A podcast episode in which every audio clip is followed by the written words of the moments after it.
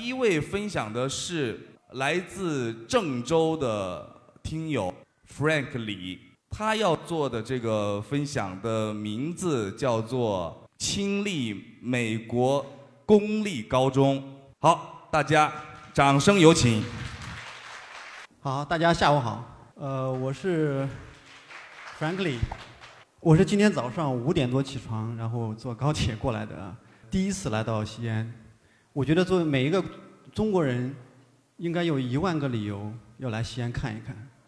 但是今天就是能够促使我站在这里，只需要一个理由，那就是相似的灵魂。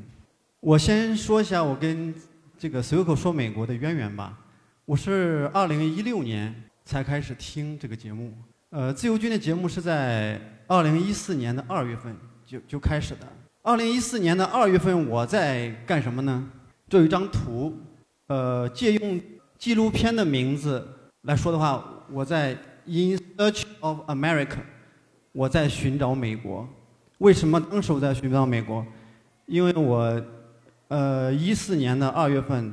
通过了国家汉办的面试，呃，大概率会在那年的七月份来到美国做一年老师。当然，当时在网上找了大多数的资料都是视频，所以大家有空呢可以看一看这个纪录片，名字就叫《寻找美国》。好，一四年的七月份呢，我就如期来到了美国，呃，第一站也是在旧金山。这个照片呢是在。UCLA，加州大学的那个学校拍的照片。好，说起美国的高中，我们先来看一下，就是它的公立高中怎么来评价它。我们国内的高中很好评价，这个高中好还是不好，那就看它的升学率呗，多少人上清华北大，一本率多少。但美国的怎么评判呢？有一家专门的测评机构，我们应该都非常熟悉，叫 US News。他每年都会为全世界的大学进行排名。好，我们来看一下他是如何来评价这个美国的高中的。第一是大学入学教育的准备程度占到了百分之四十。什么叫准备程度？就是你这个高中有没有开设相关的大学预科课程，主要就是我们非常熟悉的 AP 课程或者是 IB 课程这样的课程。就是说，还有就是。学生选修的率有多少？有多少学生选修这些大学课程？而且要看你有多少学生通过这些课程的考试，这个是一个非常重要的评价美国高中好坏的一个标准。第二个标准呢是数学与阅熟练度以及表现。所以你你会发现，美国这个学校也非常重视这个数学成绩。阅读其实有点像我们国内的语文。每个州它有通考，嗯，这个这个学校学生的考试成绩怎么样？那当然非常重要了。好的高中肯定是成绩非常好，跟我们国内是一样的。好，第三个是它的毕业率占到百分之十。我们国内高中大部分啊，你只要上了高中，百分之百能毕业。但是美国不是这样，美国很多高中平均的毕业率好像才只有百分之七十多，所以这个毕业率也是一个考量的标准啊。最后一个占百分之十的是弱势群体的表现。自由军经常在节目里谈到美国的福利是个兜底的福利，就是你如何对待这些弱势群体，能够反映一个国家的发展水平。发展中国家和发达国家，记得节目中呃刚刚提到过，最大的区别就是你这个国家如何看待这些弱势群体。那么什么是弱势群体呢？上面写的非常清楚，一个是非洲裔美国人。另外一个是拉丁裔美国人，第三个是低收入者群体，这一部分人的学生，这部分孩子在高中的表现怎么样，也纳入了这个评价标准当中。所以，公立高中的好，私立高中嗯不说啊，私立高中因为它比较独立啊，每个情况这个呃每个学校的情况也不太一样，所以这个这四项就来能够来评价这个公立高中到底是好还是不好。好，我就说我那年以这个例子啊，我我所到的那个高中来，呃，分享。呃，我被分到那个学区是芝加哥公立学区。这个学区的概念有点像我们国内的教育局的概念，尤其芝加哥学区，芝加哥学区是美国第三大学区，仅次于纽约和呃洛杉矶，呃下属有几百所 K 到十二的中小学校，所以它更像我们国内的，比方西安市教育局下边有很多学校。好，那既然呃有很多学校，那么它这个高中怎么分类呢？我不知道我们西安怎么分类啊？可能是不是有省重点、市重点？它的分类第一个分类就是市重点高中，全部是公立的啊，市重点高中。括号里我写了个 selective enrollment，什么意思呢？就是市重点高中不是你随随便便都可以上的，虽然你在这个学区住，它是要通过选拔考试，初中成绩怎么样才能上这些重点高中。那么这些重点高中从名字上可以看出来，就跟我们国内的高中一样，某某某实验中学。某某外国语，这个名字在美国同样适用于美国。美国的名字？大多数这些市重点高中叫做什么呢？叫 college prep。什么叫 college prep？有大学预科高中，或者叫 magnet 磁石高中。这两个，你如果看名字就可以看得出来。如果它是 college prep 或者 magnet high school，那么它肯定是重点高中。好，第二类。第二类就是我们非常传统的，嗯，非常传统的就近入学的社区高中，就跟我们现在国内初中划片儿一样，你在这一片住，这个学校无条件接收，啊。第三类高中，可能我们中国呃国内呢不太熟悉啊，它叫公立特许学校，叫 charter school。这种学校也是公立学校，但是它和传统的社区高中最大的不同就是它没有。住址的限制，你不需要提供你的家庭住址就可以上申请，呃，而且它基本上是私立化运营，有点像我们公办民助的学校，就是它既是公立学校，但是呢，它的一些运营体系，包括它的设课程设置啊，非常的自由，所以这个 Charter School 现在在美国也也非常的火，呃，而且对这个。对传统的社区高中，呃，是一个很大的威胁。很多不愿意在这个社区上这个高中的，他就会选择到附近找一个 charter school。好，这是分类。那么我我到了那个学校是是什么样一个情况呢？哦，这个就是我那年工作的一年的那个高中。我们大家看一下这个名字啊，从名字可以看出来，下边有一行字 college prep，就是大学预科高中，它是一个芝加哥公立学区一个重点高中。上面是它的名字啊，South Shore International，而且还有什么呢？它宣传的这个徽章上会写的有 IB World School，IB 是一个全球非常规格非常高的一个大学预科课程，叫呃国际课程。所以这个学校你看啊，从名字上可以看，而且从它开设的大学预科课程也可以看出来，它是一个重点高中，芝加哥。公立学校的一所非常啊好的一所重点高中，那么虽然是名重点啊，但是我们都知道，在美国所有的呃房地产呀学校，它比较看重它的位置，它在哪呢？好，这个是芝加哥市的一个居住分布图，去过芝加哥的应该都比较了解的。旁边那个蓝色区域就是一个很大的一个密歇根湖，这个湖看起来跟海一样大啊，这上面。不同的颜色来表示在整个芝加哥市区的人种的分布，白色就代表白人，黑色就是黑人住的地方，黑人社区。啊，你看这一片有个呃 箭头专门标了一下，这个是芝加哥的中国城，就是我们中国的华人在这一片住，非常清楚。所以你会发现芝加哥黑人非常多。我记得自由军说过，他去过亚特兰大的时候，说亚特兰大的黑人占到了多少多少比例，芝加哥不比他少，啊，黑人非常多。所以我们这个学校在哪呢？在这儿，这有一这有一个大学的名字是世界顶尖级大学——芝加哥大学。大学就在这一片儿，它在呃具体位置在五十多街。你说美国的城市全是数字，就是东西全是数字，从一街一。往往往南，从北往南，数字越来越大。那芝加哥也是这样，到从三十多街一直往南到一百多街，基本就是全是黑人区。芝加哥大学就在五十五街左右，啊，就在这一片。奥巴马他们家也在旁边。我那天也专门搜了他们家地去看了看，他在任的时候，呃，他曾经也是芝加哥大学的一个教授啊。所以我们学校就离芝加哥非常近，在七十多街，所以这是这的地理位置啊。所以我们学校的这个学生百分之九十九是黑人。好，这是这个居住图。我们再来看一张图，这张图也也是从网上找了一张图。这个图代表它的安全系数，就是美国的很多城市，你在网上都可以找到哪个社区是安全的，哪个社区不安全。它用绿色来表示啊，颜色越绿，你会发现它这个小于五百，就是它一个犯罪率啊，每上面是每十万人的犯罪率有多少。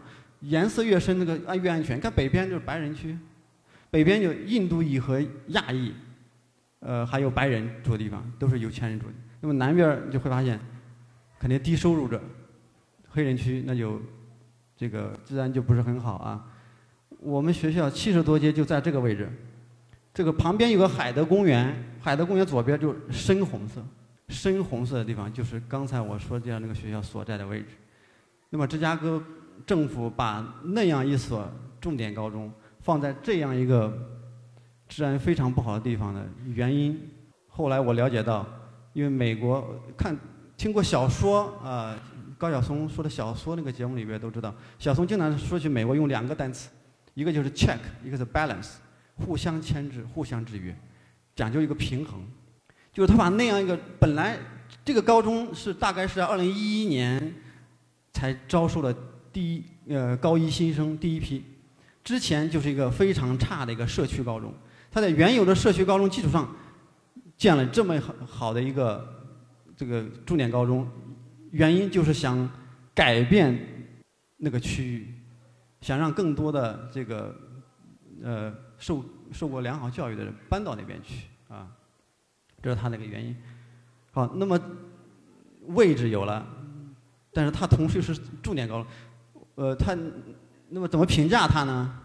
我们都知道，美国的学校啊，经常用分数来评价，满分十分多少？大家猜猜他用多少分呢？那如果满分十分的话，他会被评为多少分呢？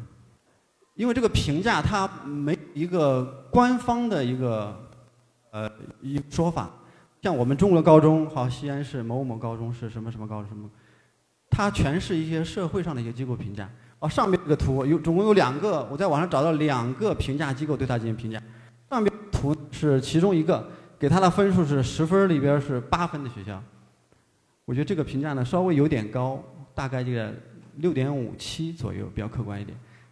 第二个下边这个机构呢也也很好啊，大家如果有孩子要去美国读高中的话，可以参考一下。他对这所学校的评价是 C，A B C。C，我觉得这个相对比较客观，相对来说比较客观。好，我们再走进这个学校来近距离看一下，因为这个学校一一年、一二年的时候新学校，所以所有的硬件设施都非常的好。就一栋建筑进去以后什么都有，呃，体育馆、游泳馆、教室等等啊，非常的完好。这个是。我当时一天的工作时间也是学生的上课时间，就把一天呢平均分成了八个时间段。当然，我上课的时间是五到六节课，学生上课的时间就减掉这个午饭时间，就是七节课。学生每天就是连续上七节课，中间有一个午餐，每每一节课是五十一分钟，呃，放学时间就是就是三点二十三分钟就放学。好，大家看一下这张图，大家猜一下这张图是是在学生在干嘛？能看出来吗？不太清楚啊。对，在做安检，就像我们这个 去机场一样啊，坐飞机之前要安检一样。学生到校的第一件事是把你的书包放在金属扫描仪下面过一遍。一开始我我我还想啊，肯定是这一片儿肯定是治安不太好，只有这个学校这样做。后来发现不是啊。所有的芝加哥公立学区的高中，学生到校的第一件事都要安检。大家知道，啊，这个芝加哥是一个帮派非常这个帮派之间互相呃甚至枪战都呃非常严重的一个城市，呃，所以尤其是公立学校，私立学校应该这种问题应该不太大，所以公立学校就有潜在的这样的危险，所以他要做安检这样的一个工作。这个是课堂上的学生，放眼望去就是黑压压的一片，啊，因为美国的美国的地铁它是用颜色来标记的，芝加哥有一有一条地铁是红色红线地铁，是贯穿南北。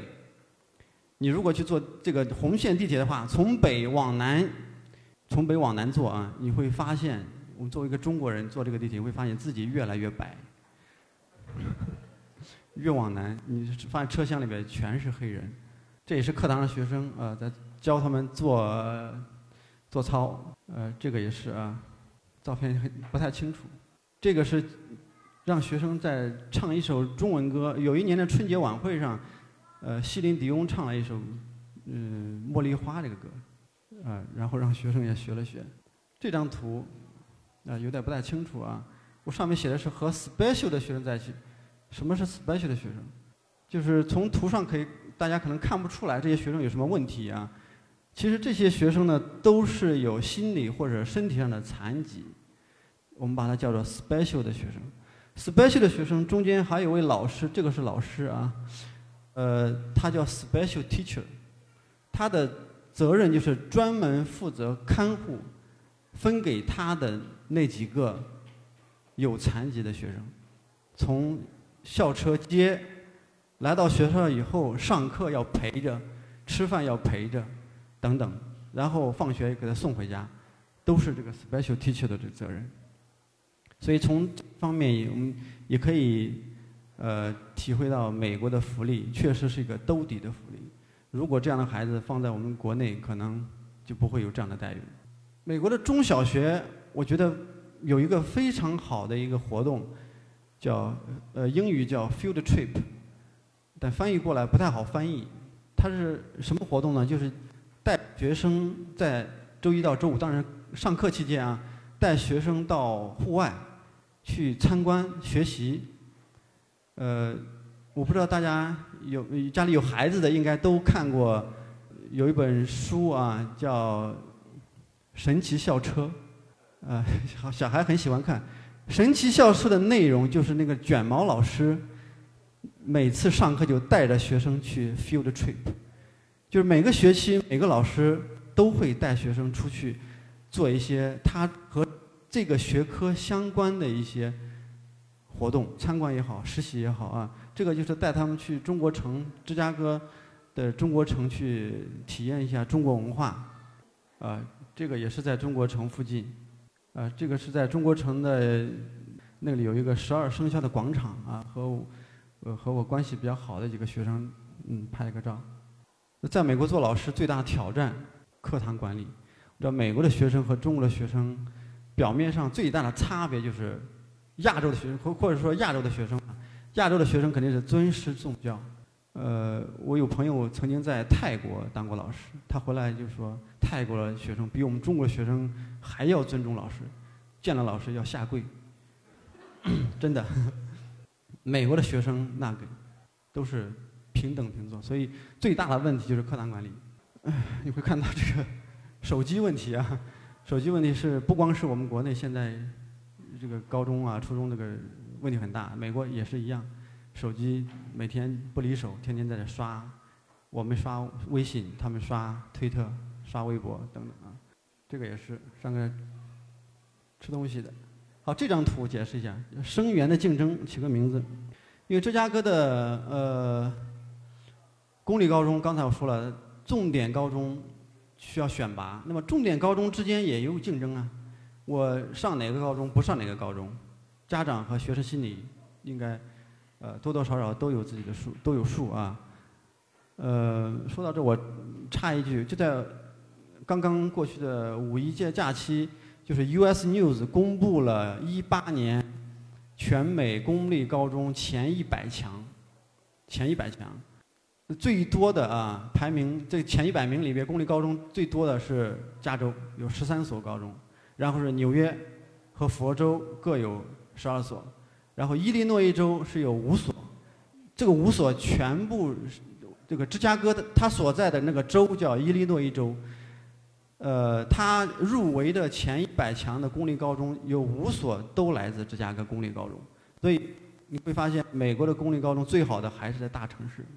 所以他们之间也有存在着竞争，竞争怎么办？就跟我们国内高中一样，要找好的生源呀，要去其他学校去去宣讲、去宣传呢。这个也是，这就是当年呃，大概是在十月份，我和这位老师啊，这位老师是一个退伍军人，呃，他是在我们学校的充当的角色是相当于我们国内的政教处主任，专门管学生的纪律，非常厉害。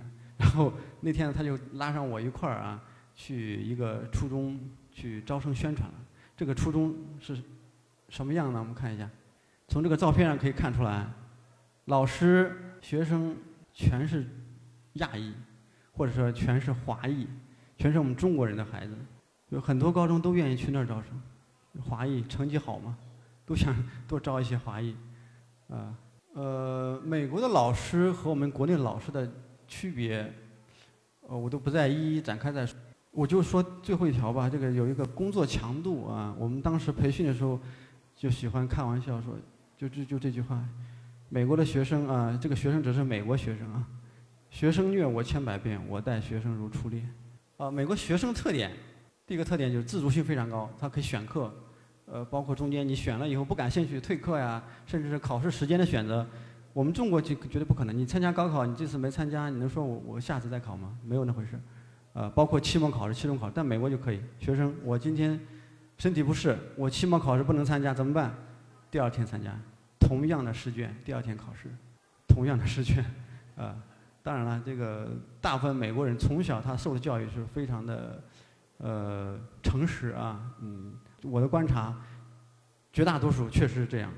虽然是相同的试卷，不同时间考试，但是绝大多数的学生还是非常自觉的。不会去主动问你那天考的什么内容，啊，不如亚洲呃，刚才我说了，没有这个亚洲中师重教，个性鲜明，能言善辩，能言善辩这个是非常，我体会非常深。所有的每个不能说每个人啊，绝大多数的美国学生都非常的自信，而且口才一个都比一个好。这个源于就是他从小的教育，一个是赏识性教育，再一个他们学校的培养。呃，每个从上小学开始，一直到高中，甚至到大学的课程，其中有一项作业，就是要就是像我这样一样，老师给你布置个作业，回去做资料，做个 PPT，第二天来讲台上给大家汇报。这个是常规作业，就从他美国的小孩从小学就开始做这样做，一直做到大学，所以他的口才啊，这个都非常好。你。我本来这个我们母语，我母语就不是英语，再到那边跟学生吵架，肯定吵不过学生。呃，活动很丰富，这一点叫 After School Matters。呃，自由军在自己节目呃很多次提到他们家的孩子，呃，课后啊都干啥干什么去了。公立学校也提供有呃课后的一些活动。有一次我跟我一个一个学生在聊天的时候，我说你放学都干啥去？他说：“我上学留在学校，我要参加这个 After School Matters。我，我我说你你干什么？你这个，那个活动是什么？”他说：“我跳舞。”他说：“我非常不喜欢跳舞，但是我还要坚持留下来跳。”我说：“那你为什么呀？”因为我每留一次，学校会给我十块钱。就是学校为了让学生呃能够多学一点技能，他甚至不惜给你发钱让你来学。所以这个。我觉得这个这这，你会发现美国学校的不是说他学生有多好，而是说给学生提供的这些各方面的教育资源，那跟我们中国比那是要多得多啊。然后上课时间比较集中啊，强度大啊，走班上课这个是都是我们比较熟悉的。课余时间的安排，好，最后我说一下我的几点思考吧，也是我主观性的一个思考啊，在那年。在呃在那边交流的时候，我一直在和国内的高中进行对比，呃，当然主要是学生的状态以及老师的状态怎么样，呃，最后呢，终于我我大概我自己的观点啊，不一定对，用了非常简单的八个字来总结一下：美国高中叫外松内紧。可以说，在前两个月吧，看到美国高中的那种状态，学生的状态也好，老师状态也好，我都非常的诧异。我说，这样一所这样的学校，能称得上是重点高中吗？这样的学生将来上了大学，是是，这这反正是对我印象特别不好，啊，爱学不学，天天嘻嘻哈哈拿着手机刷一刷就完了，一天放学了。但是后来过了两个月、三个月、半年以后，你会发现，他只是他的松放松是只是表面的，其实内心是非常紧张的。他要紧张在哪？紧张他的紧张跟我们国内高中生紧张的程度不一样。我们国内的高中紧张是紧张在每天要做题、要应付考试、要拿高分、要挤那个独木桥、要参加高考。他们不是，他们当然也要也要去参加这个考试，他们的时间要主要是用在平衡各种各样的事件当中。因为每个高中要规定你要做够多少个小时的社区义工服务，你才能毕业。所以一方面是是要做社区服务，另一方面你要在学校你有要大多数学生啊，在美国的高中不存在什么特长生不特长生的。我们国内的高中可能我文化课成绩差一点，那我去学个特长吧，学个音乐，学个美术，到时候分数会低一点，我上个大学。美国没有，一视同仁。呃，当然也有极其特别的啊。你会会这个特殊照顾，但是一般情况是，哪怕你学校的这个运动员，或者是这个乐团里边的学生，音乐，这个大学对你的考察，对你的文化课成绩是一模一样的，所以他要平衡这些时间。每个学生他都有自己特长，课外不是去田径，就是球类运动，要么就是参加社团活动等等吧，啊，所所以他有这些事情当中要学会协调。就跟我们平时工作一样，很忙，尤其是到高三和高四的时候。那么反过来，我们国内的高中，这是我自己的建议啊，其实是外紧内松。一说起国内高中的生活，大家可能每个人都经历过啊，早上几点起床，然后晚上一直去到几点，不停的刷题，要应付考试。其实我我我感觉这只是外外在的一项内容，他内心内心其实并没有。那么的紧张，为什么这样说？我们和美国的同学同学对比一下啊，我们国内的高中学生，他其实只需要做一件事就行了，就是学习，而且你这个学习还基本上不怎么你去花时间去安排。老师从你早上到校的第一课起，早读几点到几点干什么，在黑板上写的清清楚楚，绝大多数高中都这样。然后第一节课上什么课，第二节干什么课，老师给你。安排的非常清楚，你几乎不需要思考我今天要干啥，只需要去做，听老师去做就可以了。那么，你再对比一下美国的高中学生，没有人告诉他你今天要干啥，除了上课以外，你还要安排你很多其他事，对吧？所以我最后总结了一句话，就是美国高中学生的状态是外松内紧，美国是呃外紧内松。今天来的地铁上，我还跟一块来的河南洛阳的一个。呃，听友在他说我已经高大学毕业快十年了，但是我回忆起来，我最紧张的就是高三的生活。我说你你没有横向跟美国的学生对比一下，你就你就不会去说我最紧张最累的是美是在高三的生活。美国的高三的学生、高四的学生，呃，当然大学更累，作业不不会说像我们。国内的晚上做到十点、十一二点，他们做到两点都很正常，非常累，啊，非常辛苦。呃，最后，呃，还有一点是，高中及以前的教育注意文化冲击。什么是文化冲击呢？英语叫 culture shock，就是什么意思呢？就是我们比如中国的文化，你到了另外一个完全和中国文化不同的一个地方。你会突然有一点发懵的感觉，这叫冲击，就像电击了一样。呃，对于很绝大多数中国人，可能体会不到这个文化冲击有多么严重啊。呃，我体验过，因为呃，他要体验这个文化冲击，要有几个条件，就是你必须一个人去，一个人，比如到美国，到一个完全没有中国人或者中国文化的一那个社区待上一段时间，你可以试一下，你应该会体会到这个冲击。当时最大的这个感受就是，呃，晚上失眠，然后想家，然后这个特别的不想在那待，特别想回家那种感觉。所以我为什么说高中以前和这个教育陪读很关键呢？就是大家想象一下，把自己的孩子还没有十八岁，你给他放到如果啊放到一个完全没有中国文化的一个地方，大家想象一下，他会有什么的感受？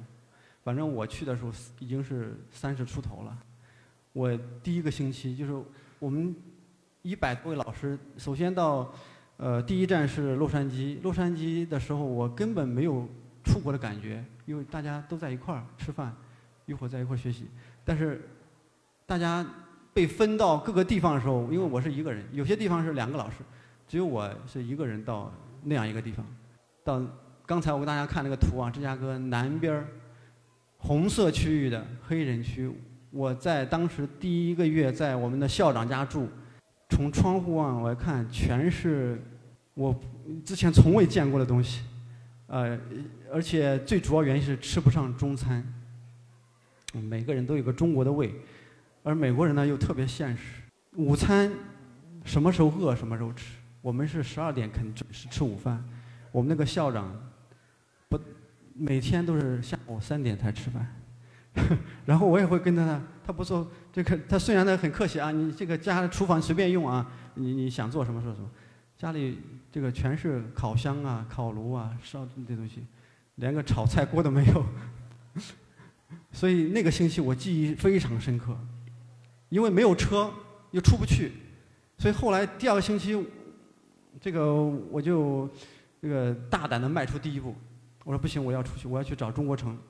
然后还好啊，他们家这个芝加哥的公共交通还不错，然后离他们家大概要步行十分钟的时间，有一个公交站，步行十分钟，大大家在那种环境下，你步行十分钟试一试，然后到公交站，然后坐上公交车。到芝加哥的当趟，然后再转地铁，终于到了中国城。呃，第一顿饭我记得很清楚，吃了小肥羊的火锅，一个人。嗯，所以我觉得这个文化冲击大家还是要重视。呃，不要想着我我们孩子也去过，去过是很跟谁去的？跟家人去的，跟同学一块儿去的。去哪儿了？去玩了。所以你很难会很难体会到那种感受。好，最后。呃，借用自由军经常说那句话来结束我今天的发言。我觉得美国的中小学教育或者基础教育吧，它更多的是在教学生如何成为喜欢的那个自己，而不是大家眼里最好的别人。好，谢谢大家。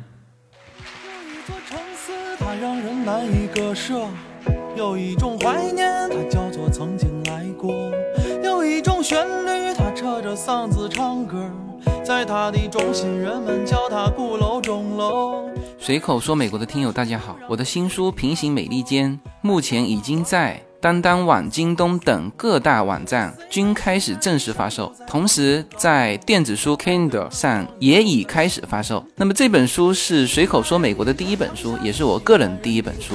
拨开迷雾看美国当下，中美两国恰是两条平行线，只有穿梭其中的人才能看清一切。希望大家支持这本书，现在就可以立刻在网上下单购到这本书。谢谢大家。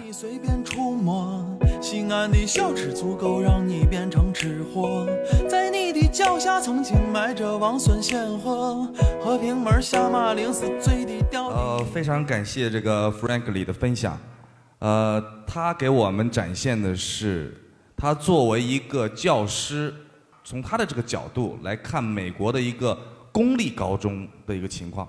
我相信很多对于教育还有包括子女啊，就是说这个比较感兴趣的啊。呃应该是比较喜欢听这类的这个节目。呃，另外一个呢，就是下一个我们要分享的是芊芊。好，我们有请芊芊。呃，大家好，今天呢，真的很荣幸能够在这里呢，呃，通过自由军的这个随口说美国听友会，和大家分享我在美国的一些经历。我呢是两次呢登陆美国，是因为我的女儿呢在美国读高中。她呢就是说刚才呢李老师在分享的时候呢说到了美国的公立高中。我的女儿呢她在一七年的时候呢，首先呢她首先去的是在威斯康星州的一个奥斯科什的一个公立高中就读了有十个月。那么她是怎么去这块的呢？我想今天呢给大家分享一下。他呢是通过咱们西安有一个 STS 国际交换生这样的一个项目去的。那在去美国的过程当中呢，他呢是独自一个人从中国，然后呢飞到芝加哥，然后呢到那个奥斯科什那个公立高中。在那所高中里头呢，没有一个中国人，包括亚裔都很少。孩子在那个高中里头呢，经历了十个月。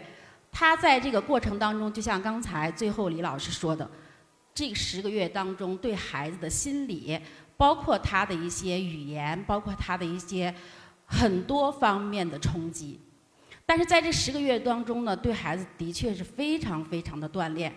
当他的项目结束的时候呢，我也是一个人呢飞到这个奥斯科什去接接他。因为在这个项目当中呢，他是只有十个月的时间，之后呢，他必须要就是回国。一个项目结束以后，他必须要回国。那么我呢，是为什么会选择让他去出国呢？是因为我经常告诉他，我说：“妈妈让你走出去，是为了让你有更多的人生体验，就是你去感受一下美国的高中。”是什么样子的？然后通过一年的感受，你确定一下你是否愿意在美国继续来读高中？因为他当时是初中毕业，就是初三那一年决定送他出国的。当时呢，很多 我的包括我的爱人，还有家人呢，都觉得啊，你把孩子一个人送到国外去，对他来说是非常非常大的个挑战。但是因为我是老师，所以我更是注重孩子的这种独立性的培养。我觉得呢，在这个十个月当中，不仅锻炼了他的语言能力，更是对他的人生、他自己的自理能力、各种能力都是一个提升。但是第二年他必须要转到这个私立的学校，因为你在美国那个项目只允许你在美国的。高高中呢，公立高中待一年的时间，然后呢，我又在他项目结束的时候呢，在一八呃一七年的那个呃七月份的时候，我又飞过去，然后呢，带着他去加州。孩子呢，在威斯康星州的时候呢，因为那边的气候比较冷，冬天会下很大很大的雪。孩子告诉我妈妈，我要在美国继续读高中，但是。我要到一个阳光好的地方，我要去加州。我说没问题。然后我又帮他申请了加州的旧金山的一所私立高中。然后呢，他在私立高中呢又生活了将近这一年的时间。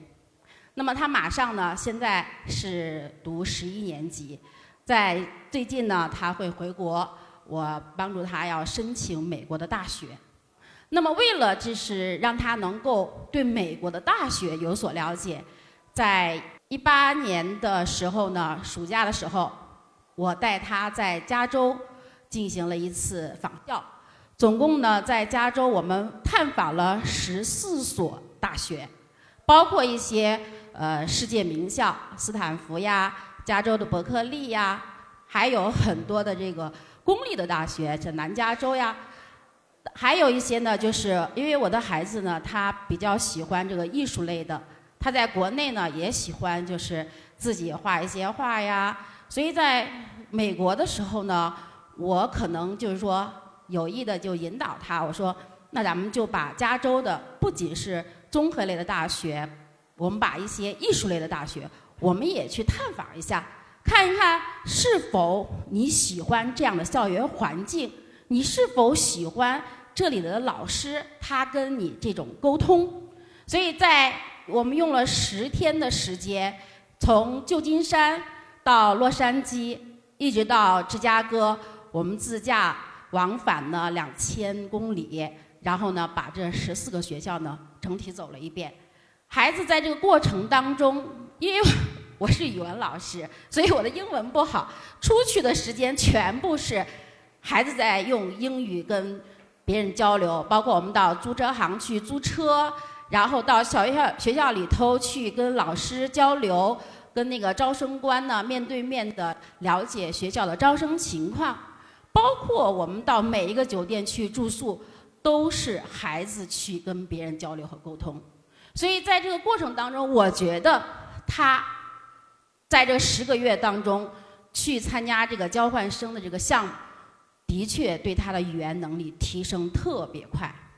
当他开始去了一两个月的时候呢，他有些话是听不懂的。但是十个月以后，因为他在一个纯英语的环境中，他没有说中文的机会。然后他当见到我的时候，他竟然说：“妈妈，我现在有些呃。”说中文的时候，我要反应一下，我可以用英文反应出来它是什么词儿，可是到中文还要想一下，因为这个语言环境真的对他特别的重要。但是这一点就说，一定孩子这个自理能力和独立性要非常强，因为在这过程当中呀，孩子也哭过鼻子，哎呀想妈妈呀，想家呀，啊想我做的好吃的呀，他也有很多心理上的一些障碍，所以他第一年当中呢，不停的跟我。微信聊天几乎每天我们在微信会聊天然后会视频。等他这个项目结束以后，到了第二年，到这个私立高中的时候，一个星期我也接不了他一个微信，为啥？他有自己的朋友圈子了，他现在不需要你再去跟他聊天有些有些问题，他觉得给妈妈说了解决不了任何问题，因为他离那么远，他能给我什么帮助呢？他自己就会去寻找帮助。无论是他的老师，还是他周围的一些同学，所以这个整个留学过程对孩子来讲，真的我觉得是有非常非大的大的益处。那么我呢，把这个我们在加州自驾两次，第一次我去的时候呢，因为是要给他呃到那个旧金山了解那所私立高中，我先飞到了旧金旧金山。然后又到了洛杉矶，在洛杉矶的时候呢，因为在国内的时候，我跟那个卢文红卢姐，我俩就是朋友。当时她把这个随口说美国这个节目介绍给我的，在一六年的时候。然后呢，到洛杉矶的时候呢，我就到卢姐家去住了一个星期。然后这是我第一次去美国，第二次去美国呢，也是我带孩子去探访这十四所大学的时候。也在卢姐家去，卢姐的第一次去的时候，我在她家住了一周，带着女儿，天天卢姐给我做早餐，然后我租了一个车，我们到处呢去，呃，中国城呀、韩国城呀。她第一次在韩国城住，后来我们还要去圣莫尼卡海滩呀，然后也认识了很多在洛杉矶的中国朋友，所以我也非常非常感谢卢姐一家，卢姐，记上来。呃，第二次呢，我带着我老公一块儿又去给孩子探校的时候呢，又去了卢姐家。这时候卢姐搬家了，她搬到那个圣莫尼卡了。但是呢，在她家了，又给我们又做了一顿饭，然后我们觉得非常非常的亲切。因为有这样的朋友，让我踏上美国的这个土地的时候呢，没有陌生的感觉。我觉得就跟在国内一样。我们一起去吃饭，一起去唱歌，一起去海滩上漫步，反正是非常非常好。所以我再次的感谢卢姐对我的帮助，谢谢。那么我下来呢，把我去这个访校的整个这个给大家呃介绍一下。呃，我的这个主题呢，当时呢，我当时那个。呃，蓝思琪姐问我的时候说：“呃，你准备在这个听友会上给大家分享什么呢？”其实我当时很简单，我说我眼中的美国，因为两次去美国，呃，也有一些不同的感受。一次去的时候呢，是因为我呃要去到威斯康星州奥什科什接孩子，当时呢在这个寄宿家庭，因为他不到十八岁。他要在这个寄宿家庭住。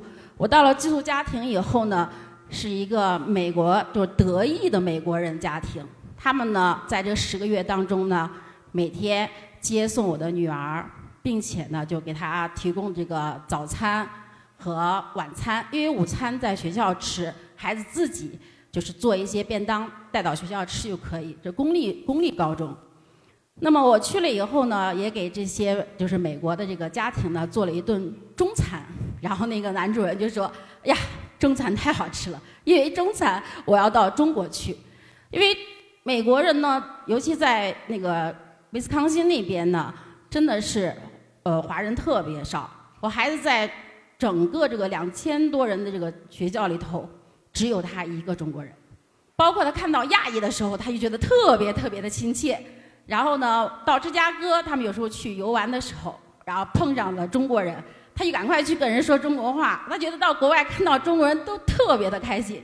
所以第一次呢，我们去我去美国的时候，我觉得跟就是感受到这个美国人呢，其实他对中国人是非常热情的，而且呢，跟你交流起来真的也没有说有多么大的一些困难。我我是英语不好，我就下载了好多翻译软件。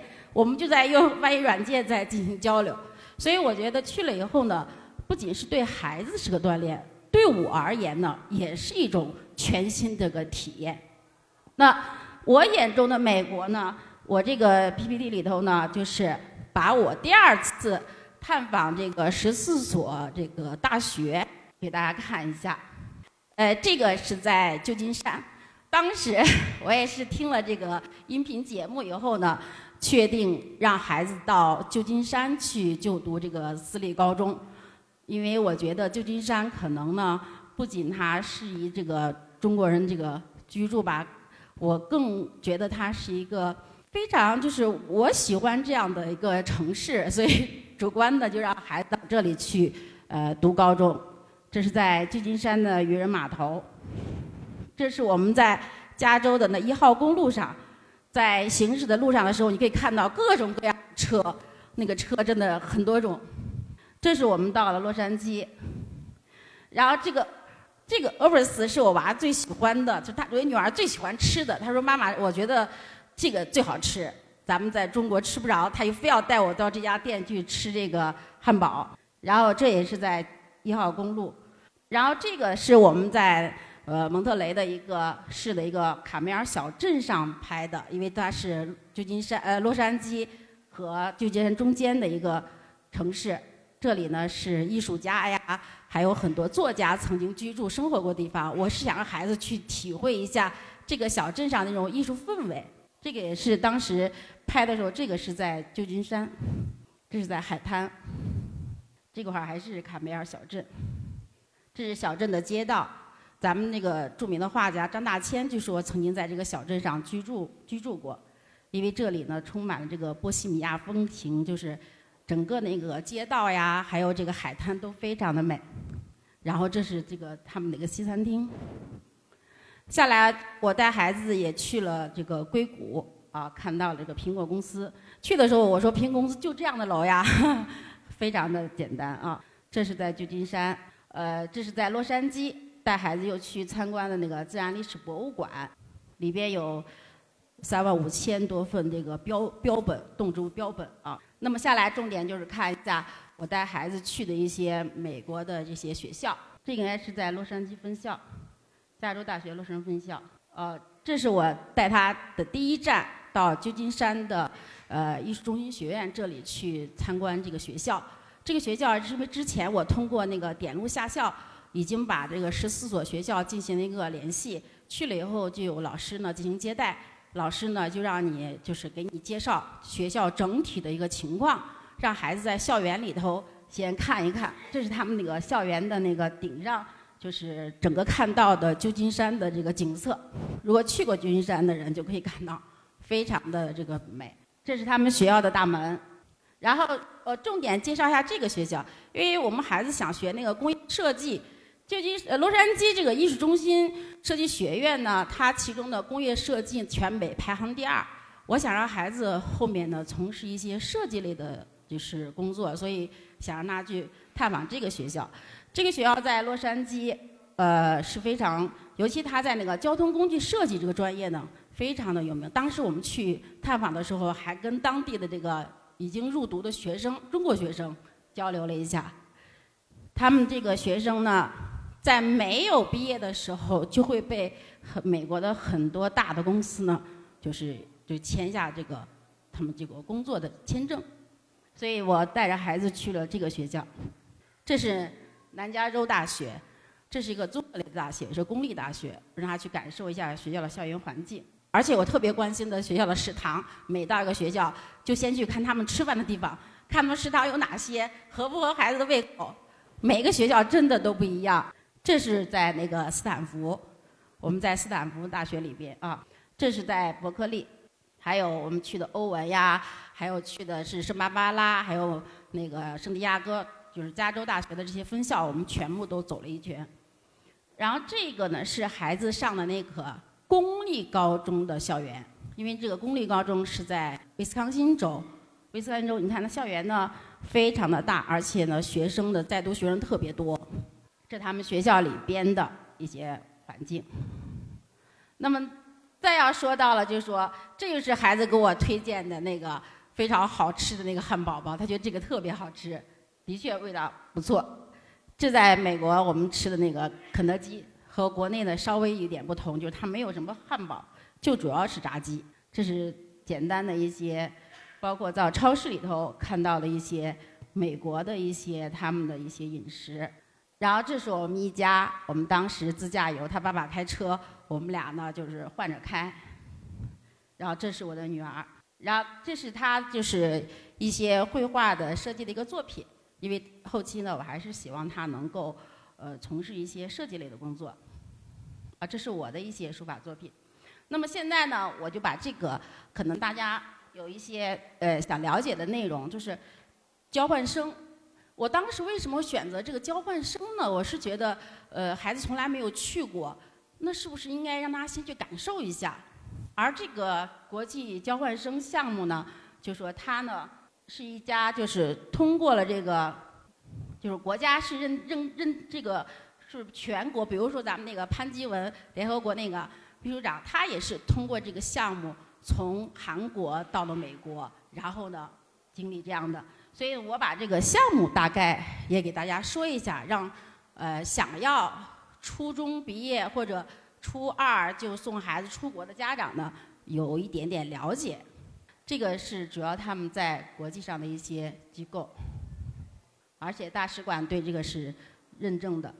这个我要再讲一下，就是在这一，他这个项目只有十个月，这个十个月当中呢，他必须就是就读是美国的这个公立高中，而且在就读的过程当中呢，他就是以文化交流大使的身份过去的。他会让你去呃十二年级感受一下美国就是高中毕业生那个毕业的那个整个的毕业典礼、毕业晚会，就参加这些，让他深入的体验一下美国高中生活，而且是公立高中生活。这是必须孩子必须在呃寄宿家庭居住，因为孩子不到十八岁。也就是说呢，这些美国的家庭呢。就是这些所有接待国际交换生的家庭，它是经过严格的审审核的啊，最后才成为接待家庭。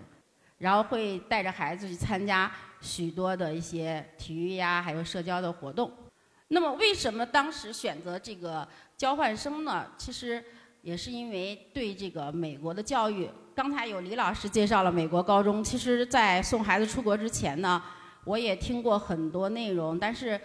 对美国的高中教育还是心有疑虑的，所以呢，我就想着，哎，让他先去体验一年。如果一年之后他要觉得，哎，美国并不是我想象中的，美国的高中生活并不是我想要的，那我可以让他继续回国，再继续就读中国的高中。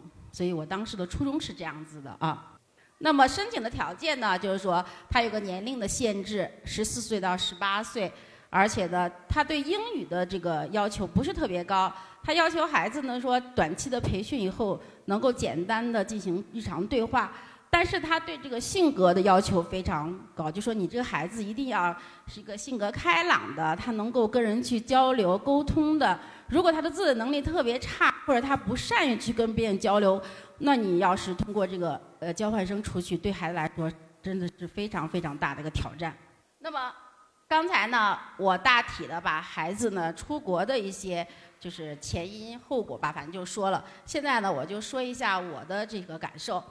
呃，孩子呢在这个美国的生活的两年当中呢，我觉得最最大的变化就是他懂得感恩了。就是他原来觉得，哎呀，父母给我做什么事儿都是应该的、理所应当的。当他出去以后，在这个寄宿家庭住了十个月。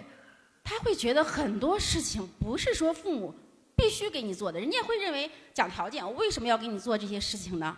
我为什么给你做早饭？我为什么要干这事情？我做任何事情的时候，你都应该对我表示感谢的。所以这一点上特别的明显，就是说，待完一年以后，孩子回国，他首先觉得妈妈你对我太好了呀，你给我能做这么这么多的事情，所以我只要给他做任何事情，他会说哎谢谢妈妈，然后。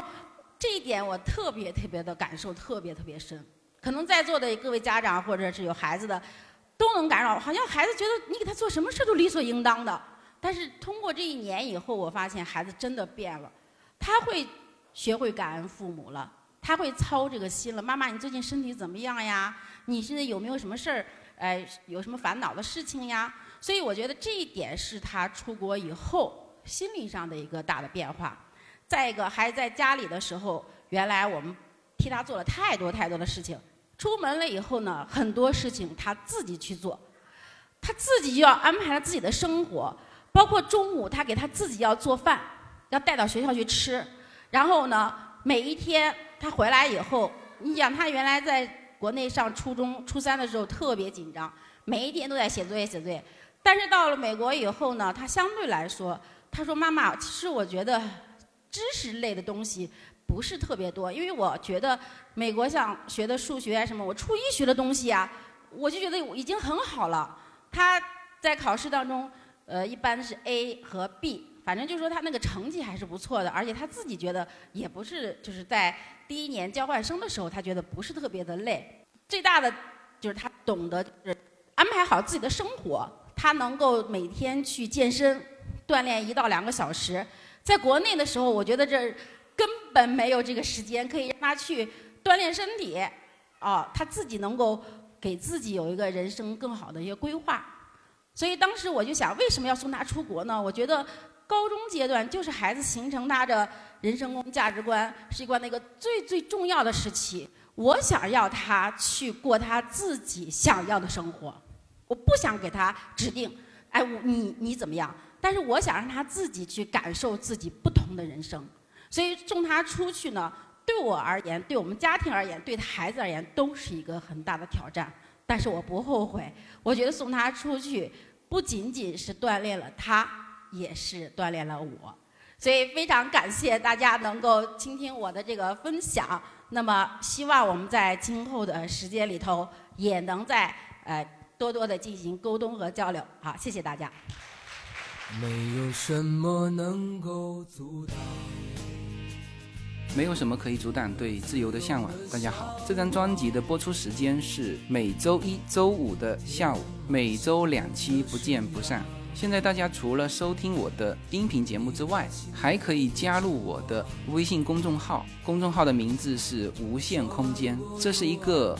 跨越中美的自由连接的社群，大家可以通过这个公众号找到您所在的城市，或者是您喜欢的微信群，加入随口说美国的社群。同时，也在这个公众号里面啊，已经建成了随口说美国的 IP 矩阵，名字叫做星辰大海。在这里面呢，大家可以听到更多的跨境主播为您分享的更多的跨境内容。当然，您如果希望随时能够追踪到随口说美国的各类信息。您还可以登录新浪微博、今日头条、抖音去搜寻“随口说美国”。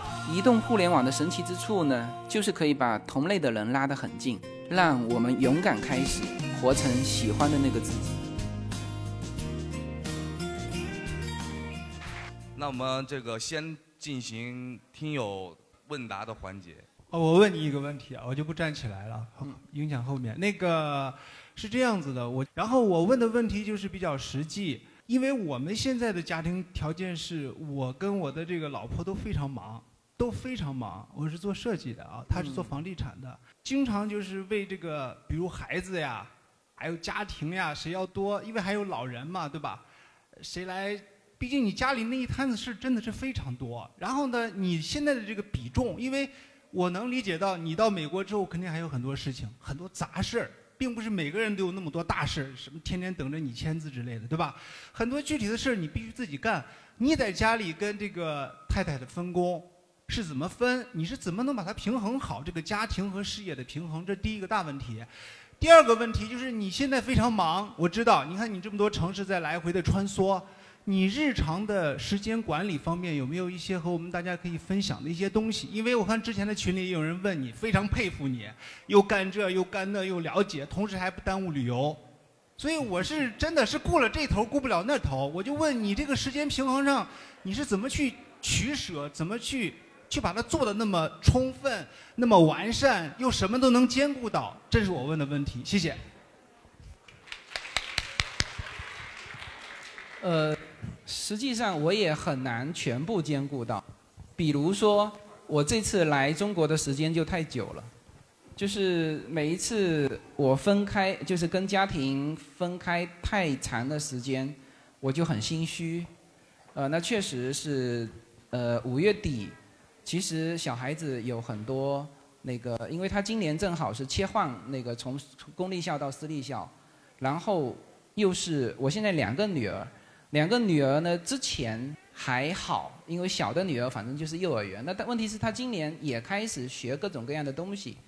五月二十四号就遇到这个事情，就是说我小女儿是足球决赛，而我大女儿是那边一定要参加一个私立学校的家长会，我老婆就没有办法去兼顾。那我也只能跟她说抱歉，而且这个事情我我不知道该怎么表达我的歉意哈，但是。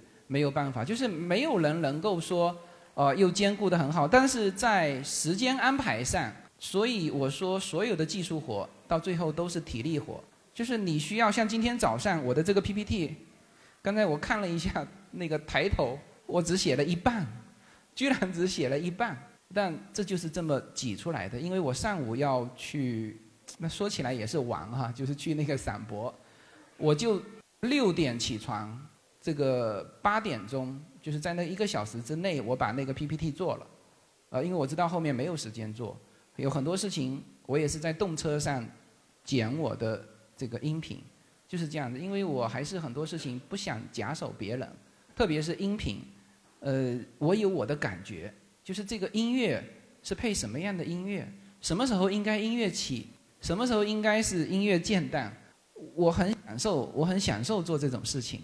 所以有的时候再忙，我也 觉得蛮享受的。其实不在于说大家给我这个这么多的这个点赞，或者是关注，或者是什么。其实我就是为了把这个东西，我自己过得了自己这一关。哎，好吧。啊，自由军你好，刚才利用短短五分钟时间跟您做了一个简单的交流。嗯，我非常感谢您。我一四年就开始听您的节目，刚才已经都说过了。因为我自己是移民行业的那个负责人，我自己做了移民，孩子去读了美高，那自己移民过去那边，我也会把你的那个音频会分享给想去美国移民的我的客人，所以特别感谢。那在这儿呢，其实我也是有想有个小小的建议啊，因为我自己本身就是去美国移民了的人。但是在美国生活，其实是我们不熟悉的很多的环境。那我就想举个例子，前年我儿子十八岁了，那么我给他考了驾照。通常来说，十八岁以下的孩子是不能够独立的上那个驾照保险的，因为要跟着我们大人。那我当时我买了一个叉五的那个呃 B M W 的车。我当时因为我不太懂美国的这个所有的这个上保险的内容，那么第他也会有第三者。责责任险之类的跟中国会稍微不一样。那我所因为我作为一个女人，我可能更多的关注我修车要花多少钱，我撞了车要花多少钱。我根本就没有想到过第三者对我是多么的重要。因为我们在国内好像嗯，不会发生那么大的事故啊之类的。结果没有想到，在我离开美国半年以后，因为我儿子刚刚呢有了半年的驾照的历史嘛，他进旧金山开车就撞了一个人，是个骑摩托车的一个西班牙裔的人。当时儿子给我打电话就说：“啊，妈妈，他送医院了。”我说：“有问题吗？”他说：“流了一点血，没事儿。”保险公司说他们来处理，我压根就没有放在心上这件事情。结果两个月以后，我突然接到了 Farmers Insurance 给我的电话，说我要找律师。我要找评估师，要评估我的财产。我当时一听，我都傻了。我说为什么呀？说那个人受伤，嗯，不不能说严重，但是当时出血了。他送了三天的那个叫 emergency room。当时一听说住了三天这个，我我当时，哎呦，那要应该是花很多的钱哈。我赶紧就问我的保险经纪人，我说我的第三者上了多少啊？他说只跟我上了五万美金。当时我一听我都傻了，我说你为什么只跟我上那么一点呢？他说你没有跟我说你要上多少啊？在之后我才展开了所有的保险公司的朋友，我才去问人家说周总，你买一个将近四五万美金的车，你怎么才买一个五万美金的保险？而且我还有我还有房子啊！问题是，我这才知道妈呀，在美国不能存太多的现金，你不能把你所有的钱全放在美国，因为。当你遇到官司的时候，人家会诉你，你所有的钱，你所有的现金，你都要展现在对方面前。还好呢，当时我在美国，我房子有贷款，那么我在美国的现金也没放几万美金。当时我马上就找了我的律师，律师跟对方的律师去协商，最后呢，这个保险公司五万美金是全赔给了对方，对方呢，最后呢，只要我赔了一万五美金。我的这个保险费只有五万美金，第三者嘛。当时我大概一年的保险费是两千多美金。我为了节约了这一个月节约了几十美金的这个把这个第三者上高的这个机会，我多花了一万五千美金出去。所以我在这想呢，就是说想自由军以后哈，你的节目当中能够给我们一些新移民或者我们未来将来要生活在那边的人，我们要知道的一些。能够跨过去的坑，不要让大家陷进去。所以我这次还是很很幸运嘛。我的孩子虽然通过了这次事情，也长了一个教训，也让我自己知道，美国在买保险方面不是签个字就那么简单的事情，是真的是需要你的保险涵盖了哪些内容，你自己要心里很清楚，否则你会遇到巨大的麻烦。所以我也希望在这方面，在你的节目当中以后能够听到这些能够受用的知识。真的非常感谢今天有机会跟您见面。谢谢，谢谢谢谢。我我补充他一句哈，就是这个有一个叫雨伞险，对，最好要保这个。就是如果是的是的是的，有一个雨伞险，它保你所有的其他的七七八八的东西，对，这个是要非常非常注意的。特别是我，所以我说在美国当穷人很好，是不是？对，而且你现在你，而且你赚的是一个墨西哥的骑车，呃，西班牙的骑车的，对，这个最后能够以这种方式收尾，还是已经是很好的。我也在我的节目里面说过，我根本没有撞到他的车子，他人在车子上，他紧急刹车了，结果呢，他要求我拿那个保险，就他要拍照，因为我知道这个一拍照他就跟我有诉讼嘛，是吧？我的车子和他的车子没有发生碰撞，啊，只是说紧急避难的时候，他也紧急避难，吓到他了。对，他让他一定要我拍我的保险，就是我是第二次出这种事故了哈，我就已经变成一个老油条了。对，我就不让拍，我说你叫警察来吧，明白吗？你叫警察来，我们车子没有碰到啊，我马上下车做了一个非常专业的动作。就是把我的车跟他的车拍了一圈，我们没有碰到，OK，那你去叫警察，啊过了一会儿他没把警察叫来，我就开车走了，啊，就是这样子，对，很快的，就是我的职业是律师，然后呃，然后就是我这种职业身份的话，如果去美国的话，对这个这种职业你有什么建议？就在那边，因为我还我也没有考那边的律师证，我我要是去那边的话，我怎么样找到一个平衡点？就是有没有什么相关的职业可以做的，就是还能用到我的这个中国的法律。我建议你一个，你可以到美国去当律师助理。那个不需要办是吧？不需要那个证。呃，你可以先做律师助理，然后你可以去考美国的律师证。因为呢，很，因为你有一个很大的优势，是你有一个巨大的华人市场，对对你可以去做白人律师楼白人的的律师助理，他非常需要你。那律师助理有没有证啊？律师助理不需要证不需要，证，不需要证，对，啊，这个很明确，而且很赚钱。谢谢谢谢谢谢，呃，欢迎你来西安呐。对，各位听友，自由军大家好啊！我是一五年开始听您的节目的。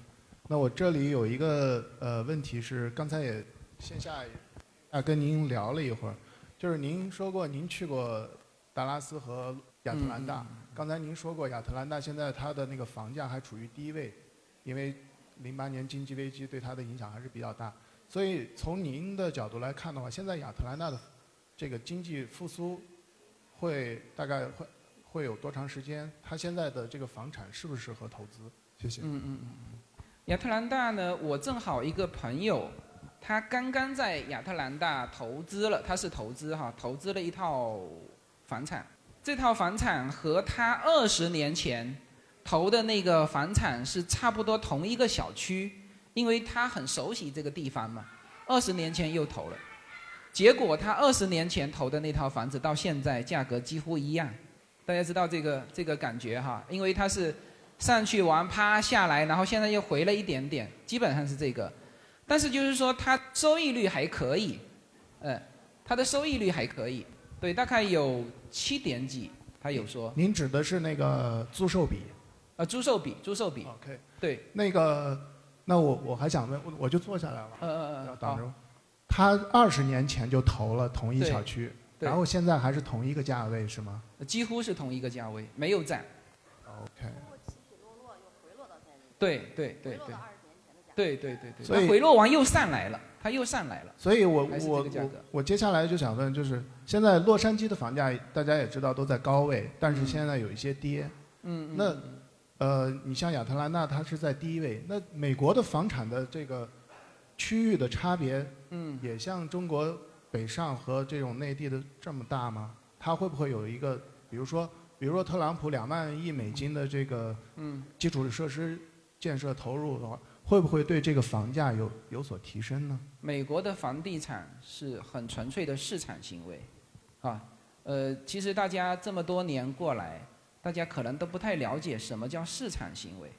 市场行为就是当你美国的个人破产比中国要严重的多哈，就是说，如果你个人破产了，那你的房子是不可以保留的，啊，要拍卖的，啊，甚至房子里面的一些重要的东西都要拍卖的。我常常去参加 estate sale，就是这么拍卖来的啊。那么它的如果说到市场经济，那就是哪个地，因为美国幅员很辽阔，你像费城，这个停车费很贵，但是呢房价极低，低到不可思议的地步，就它已经上来了。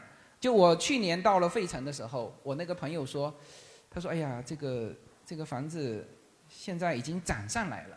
涨上来什么意思呢？就一套房子涨到十几万，叫做涨上来了。结果呢，我离开不久，它又开始跌下去了，就十几万也站不住。如果是一个这种不好的城市，而且它的这个不好的城市，费城是曾经美国的首都，你明白吗？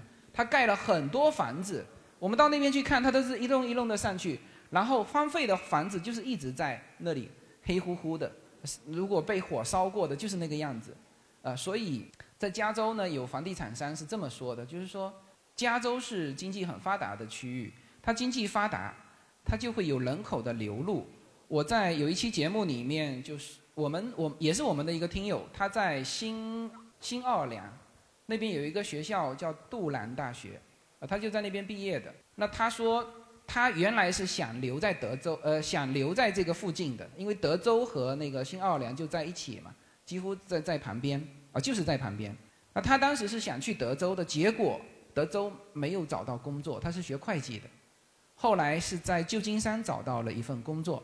美国就是这样，哪里能够给我工作，我就去哪里。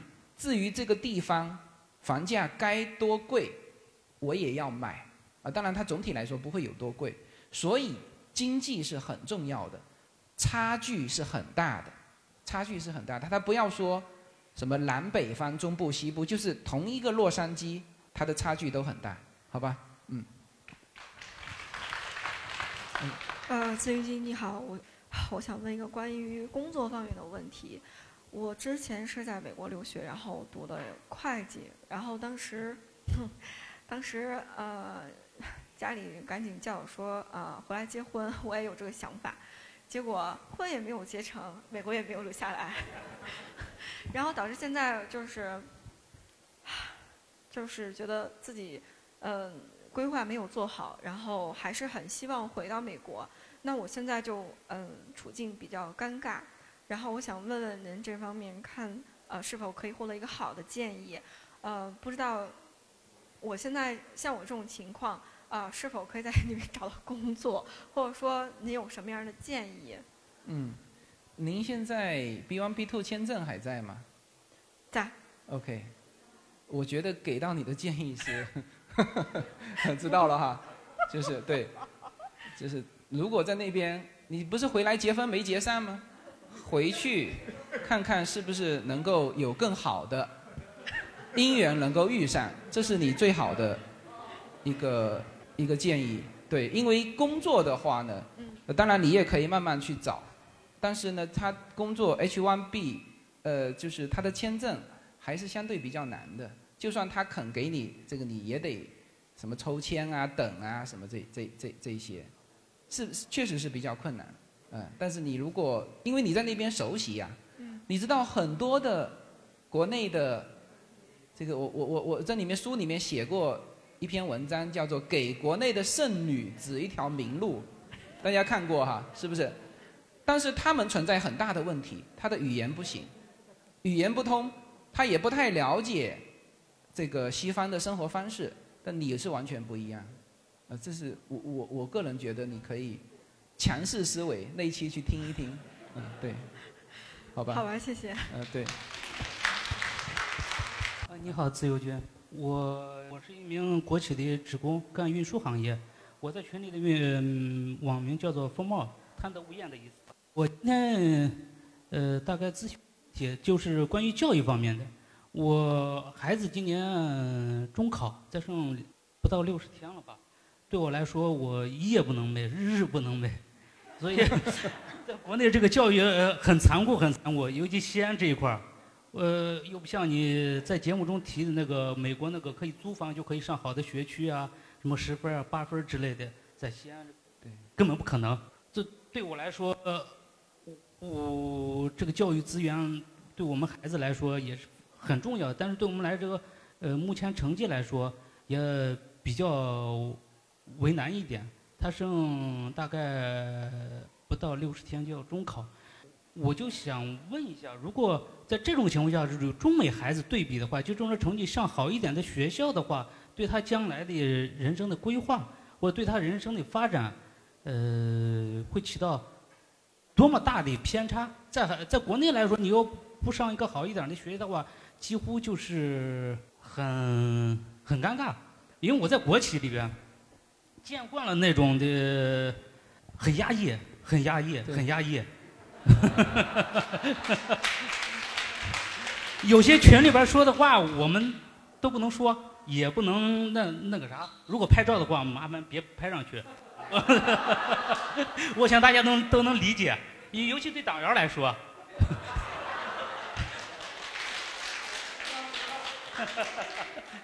所以我希望我的孩子。将来不要跟我一样，自由一点。就您说那个活出想要的那个自己。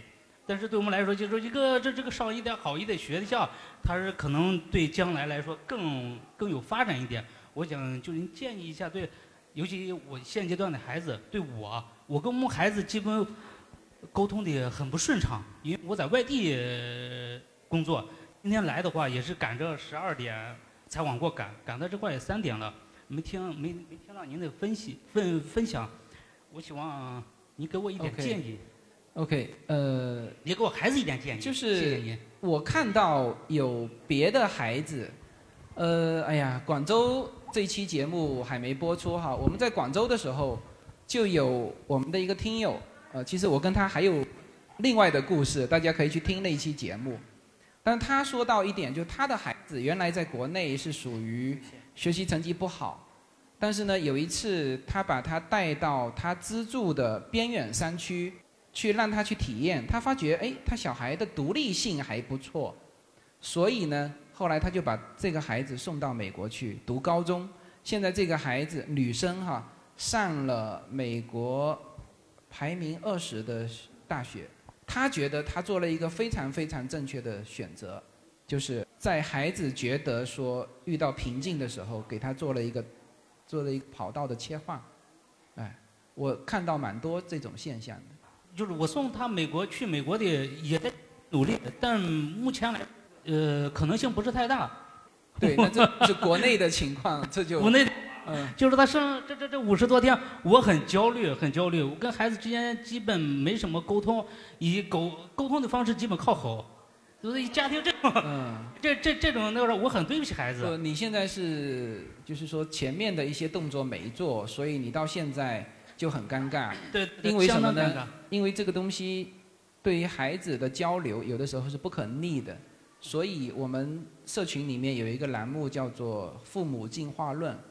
呃，“父母进化论”里面他说了蛮多他跟他孩子的交流的一些事情，但是。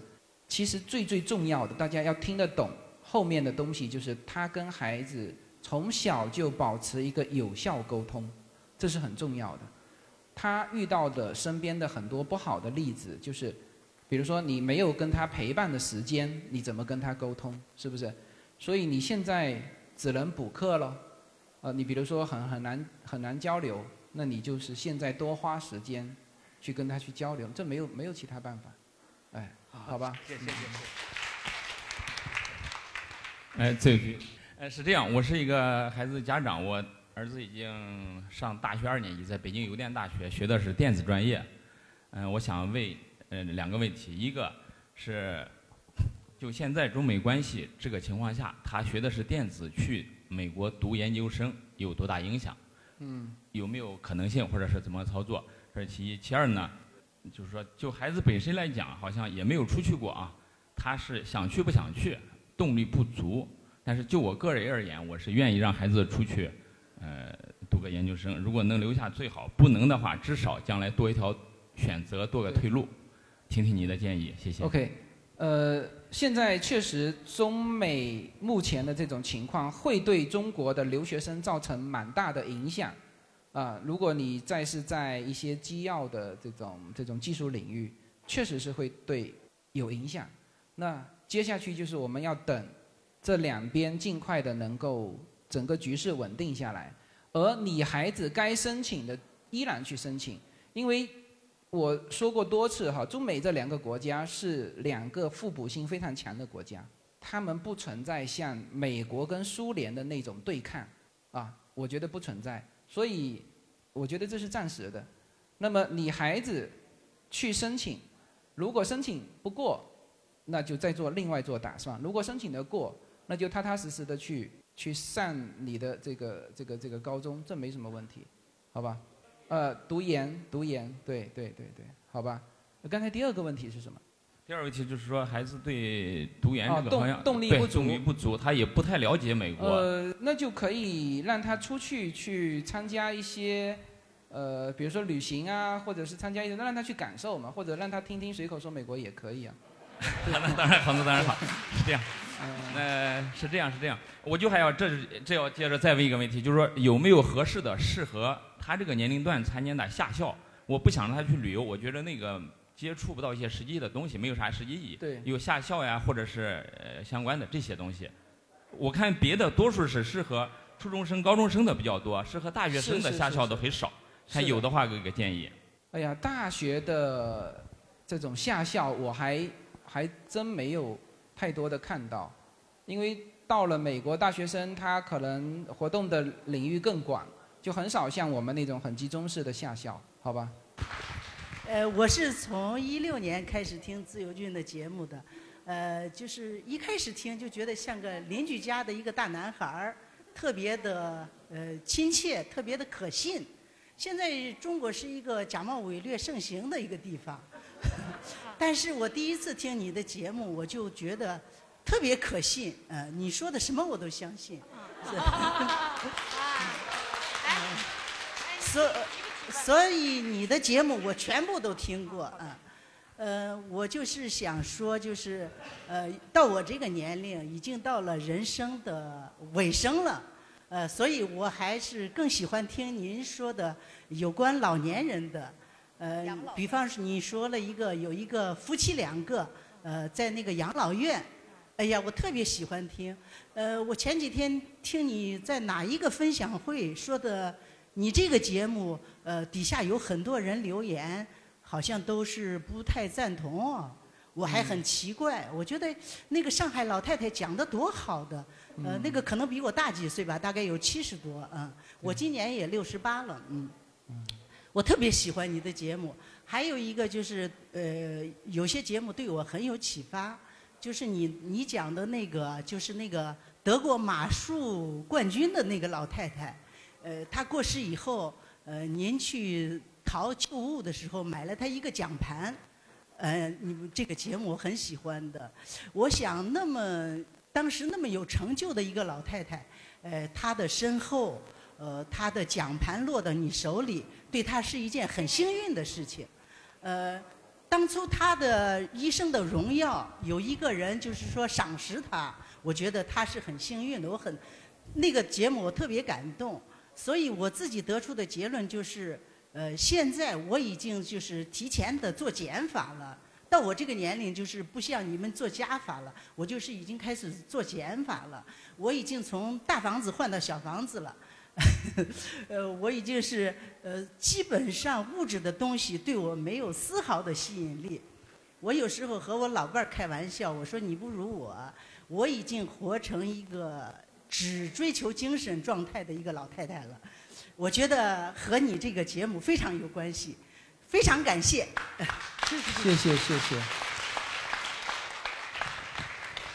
哎，你好，呃，自由军是这样子的，我是一五年开始听您的节目，然后是因为当时自驾美国，然后呃听了以后呢，呃实实在在的给我省了钱了，因为我在那个大提顿的时候超速了，超速了后被警察追上，追上了以后，我们当时车上还有两个荷兰。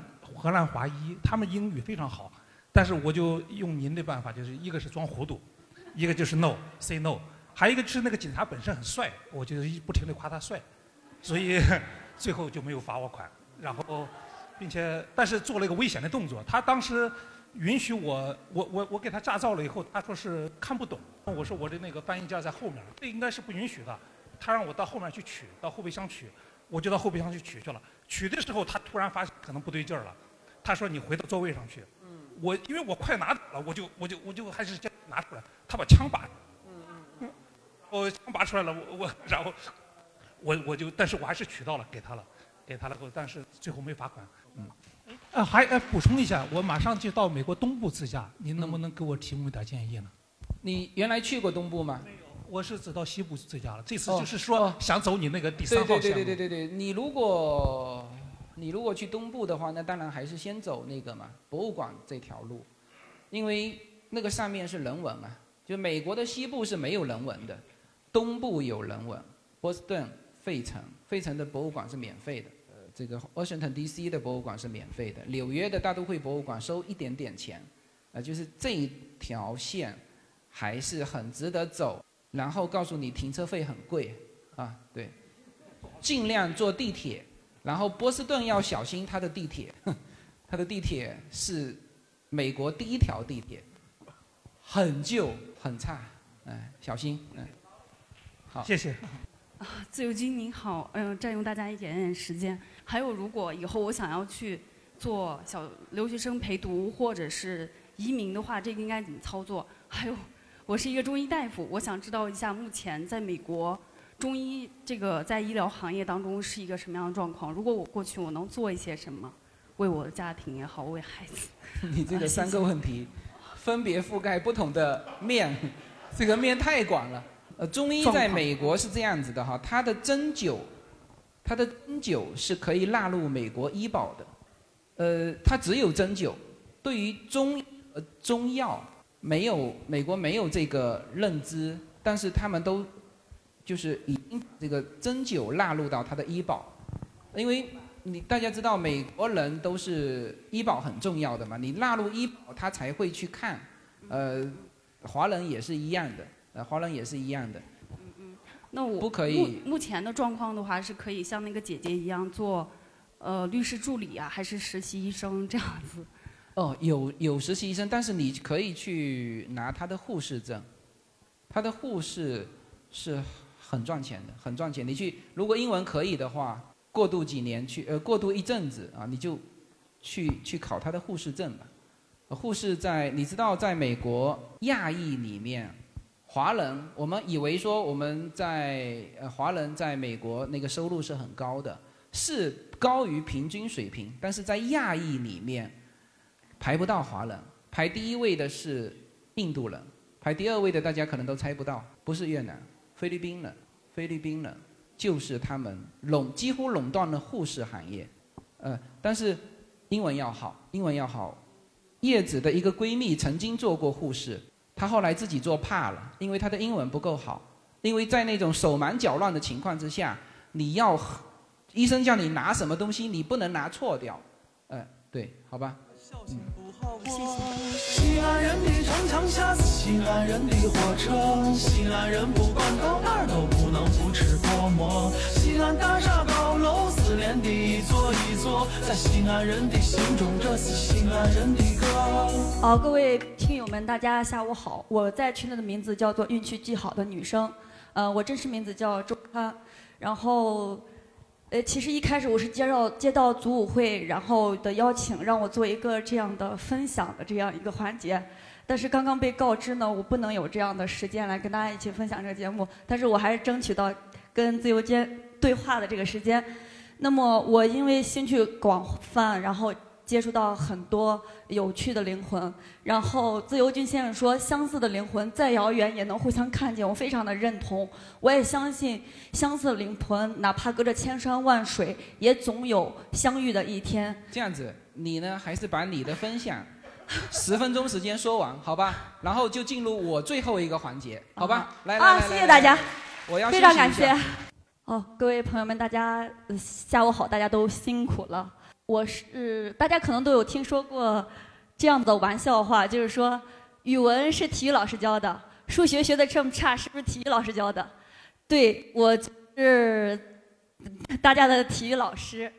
然后其实我们体育老师真的可以教授的东西还有很多，比如我平时在教体育之余，我还是一位厨子，然后喜欢做烘焙。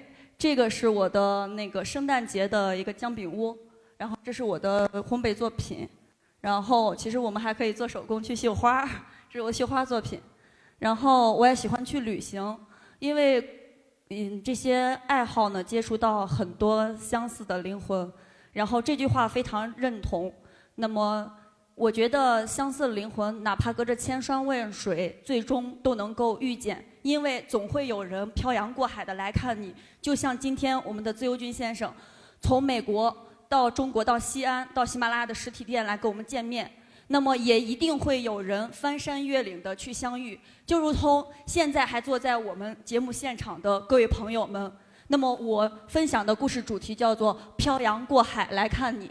我其实接收到这个任务的时候，呃，是拒绝的，因为我不像各位分享人那么高大上，有过出国留学的经历，呃，去海外旅行，我甚至都没有出过国，我的护照本上都没有一个签证，我去的最远的地方也是祖国的大西北，新疆，嗯，在那里生活了五年，也认识了很多呃相似的灵魂。那么五年之后，我又回到了西安去生活，然后在。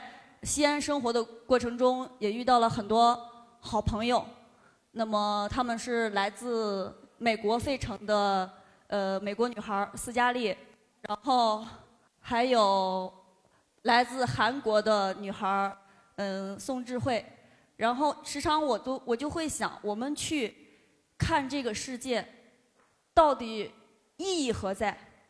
那么这个场景很奇妙，就是我和。智慧相约去斯嘉丽家做客，然后她给我们做指甲，就是不会说英语的这个韩国女孩智慧和不会说韩语的这个美国女孩斯嘉丽，她们全程用中文在交流。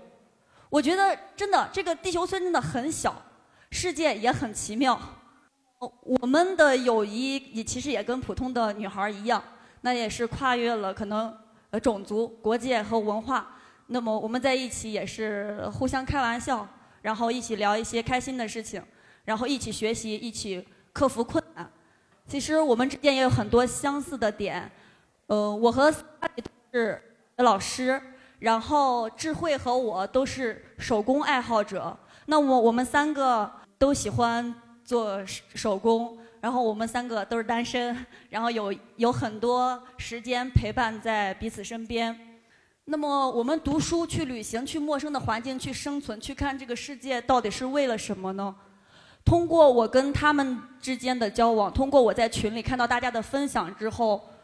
我觉得你们这些看过世界的人，因为去看了这个世界，所以就会变得比较能够接受这个世界的多样性。然后你们没有偏见，然后你们接人待物也比较有礼貌、有温度、热情，而且特别周到。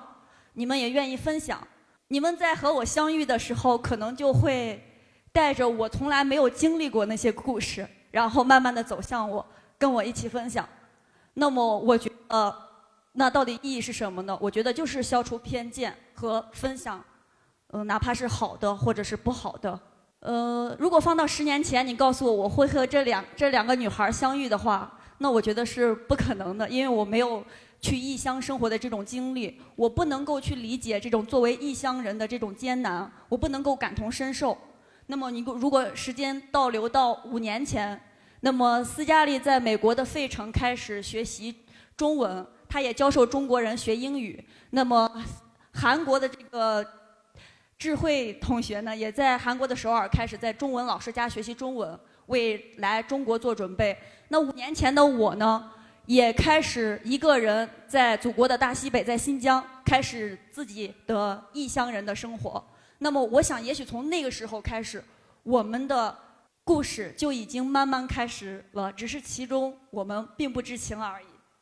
那么说到我们，那么二零一四年，因为一次偶然的机会，在喜马拉雅听这个 APP 上，然后听到了自由军的声音。后来呢，关注了他的公众号。我在想，可能从那个时候开始，一四年的那个时候开始，我和在座今天的这个相遇，就已经慢慢在开始酝酿了。只是身处其中的我们并不知情而已。那么在今天这个时间呢，我们都能够从手机的另外一端，从音频的另外一边，走出门放下手机，来到喜马拉雅的实体店，这也是中国第一家，对不对？那么我们可以和自由军先生，还有创始这个平台的喜马拉雅的创始人于先生，真实的坐在这里交流、互动、沟通、分享。这是我第一次去听自由军的声音的时候，不曾想象到的。那么我们要感谢这个伟大的时代，感谢这个伟大时代下这些伟大的人创造这么一个好的平台，让我们为了今天的相遇而相遇，让我们可以漂洋过海的来看你们。虽然我没有去看过世界，但是你们看过，所以，呃，也呃谢谢大家的聆听，感谢从五湖四海来到现场的每一位，感谢漂洋过海来到节目现场的自由军先生。那么谢谢大家的聆听。我的故事分享结束，谢谢。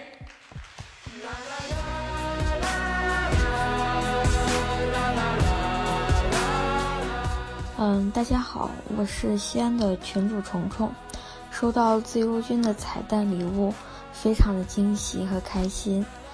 本次西安的听友会呢圆满举办，感谢我们义工组的齐心协力，也感谢听友们的全力配合。自由军呢，像是一个催化剂。通过这一次听友会，我们相似的灵魂不再遥远。听友们也都诚意满满的期待更多的线下活动。接下来，西安的听友们将更加的紧密联系，频繁互动，与相似的灵魂一道，我们活成喜欢的自己。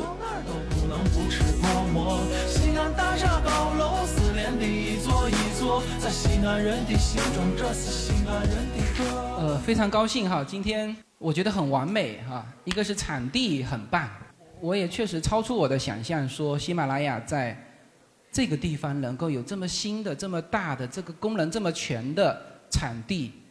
这个于总现在不在这了哈，这个他们上海的写字楼还很破旧，呃，我去年去了，今年又去了，我觉得哎，怎么还是这种创业的这个很艰苦创业的态度？那看来这个他是把他的这个偏心偏到了西安来了哈，非常棒。呃，然后我也非常感谢我们的这个易公主全体成员啊，今天大家给他们一些掌声好吗？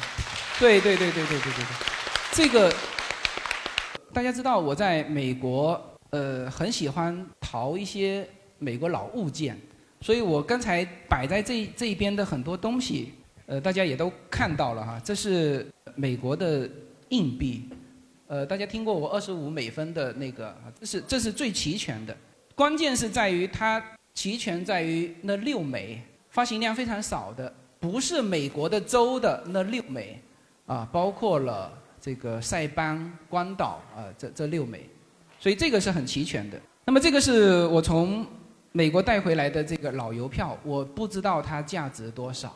我觉得呢，就是把这些东西分享出去是最好的一个归宿。所以呢，我还带了呃，包括这些书，可能刚才大家也都没有看到哈。那这像这本书，像这些都是有年代的。你看哈，这里面我随便找一个。甚至有一些是三几年的邮票啊，像这种这种一分钱的邮票，呃都是非常老的。那像这本书是一九四几年的，一九四七年的，对。那这些书，而这些书的这些书和呃，在美国老物件里面，其实量非常大的是美国的黑胶啊，像这个，这是美国的黑胶，还有美国的书籍，啊这些东西。也是我非常喜欢的。现在是这样子哈，就是 这是一个一九七六年我出生的时候的一个一个全套的这个美国的，这里面有我曾经说过的 half dollar，也有什么呢？也有 one dollar，就是我说过的那两个市场上很难见到的硬币。然后这一整套为什么说特别金贵呢？它是七六年四十几年前出的，它的塑料啊。变得很脆，稍微一碰，它这个有一个点就有可能会崩掉。它的这个这个纸也是单联的，都变黄了。哎，好，那现在这样子哈，今天是母亲节啊，现场女士一九七六年出生的举手。好，那这个权利就留给男生了。一九七六年男生七六，哦，看到了，来来来来来来来。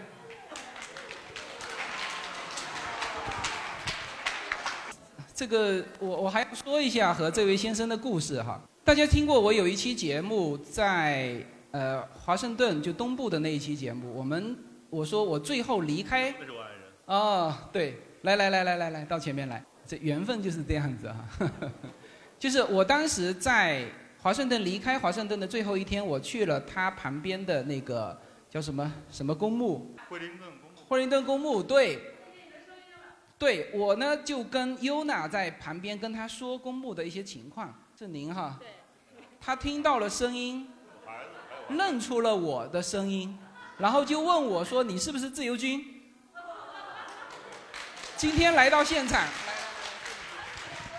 呃，我实际上方才也很想说，因为今天那个时间比较紧迫，然后没想大家的时间，但是给我这个机会，我还是想说一下。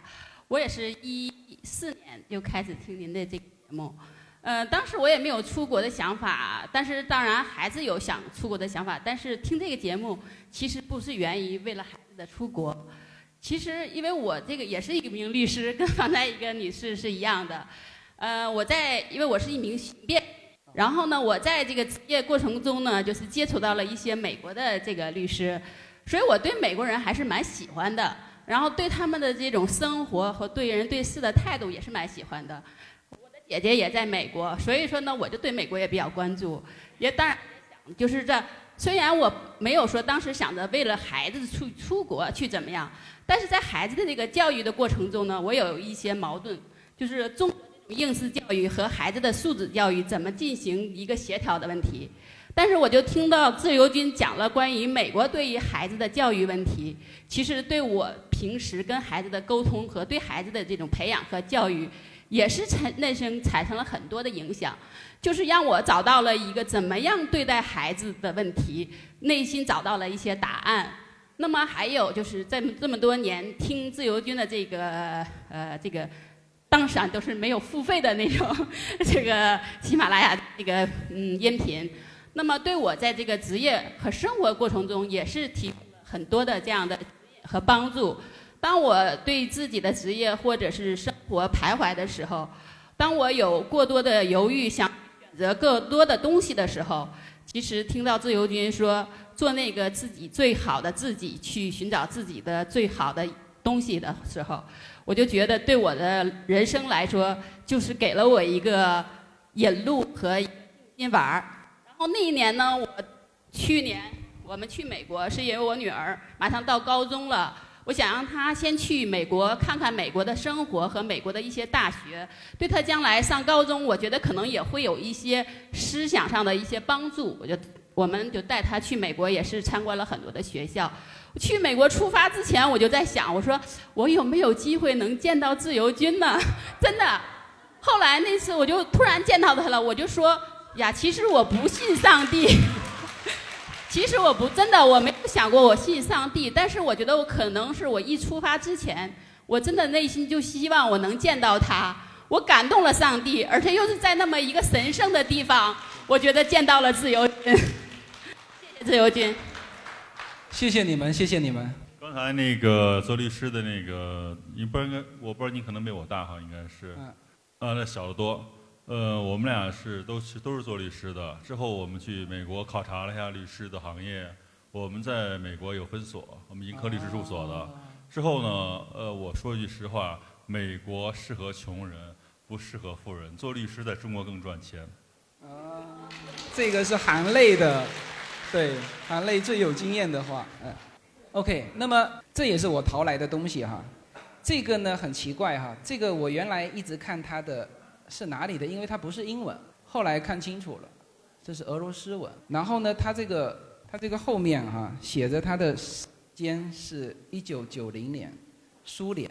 九零年的时候，苏联发生什么事情？对了，这是在前苏联解体之前，还写着苏联的一个瓷的盒子。OK，里面呢还有原来的这个收藏者留的。一个字条，他写的很潦草，但是呢，我现在这份东西，我想把它送给我们的群主虫虫，因为这个时间跟他的生日是蛮接近的，是吧？那 OK，我现在告诉你哈，这个东西到底是什么？你觉得它是什么？来来来来看一下，看一下，看一下。我觉得可能像一个首饰盒吧。OK，我现在告诉你，它是一个音乐盒，你信不信？我没完全看不出来。完全看不出来哈，OK，来。我，还能出音乐哈！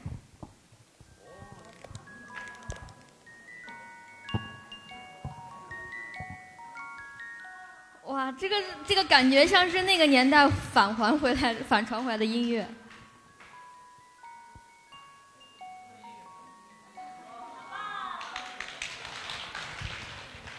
送给你小心一点哈！谢谢谢谢谢谢。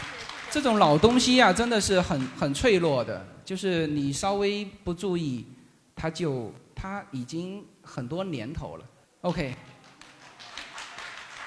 最后呢，我再感谢一下我们的西安群的老群主，我们的蓝色奇迹。这个是一九七七年的这个这个全套的硬币，那么和他的。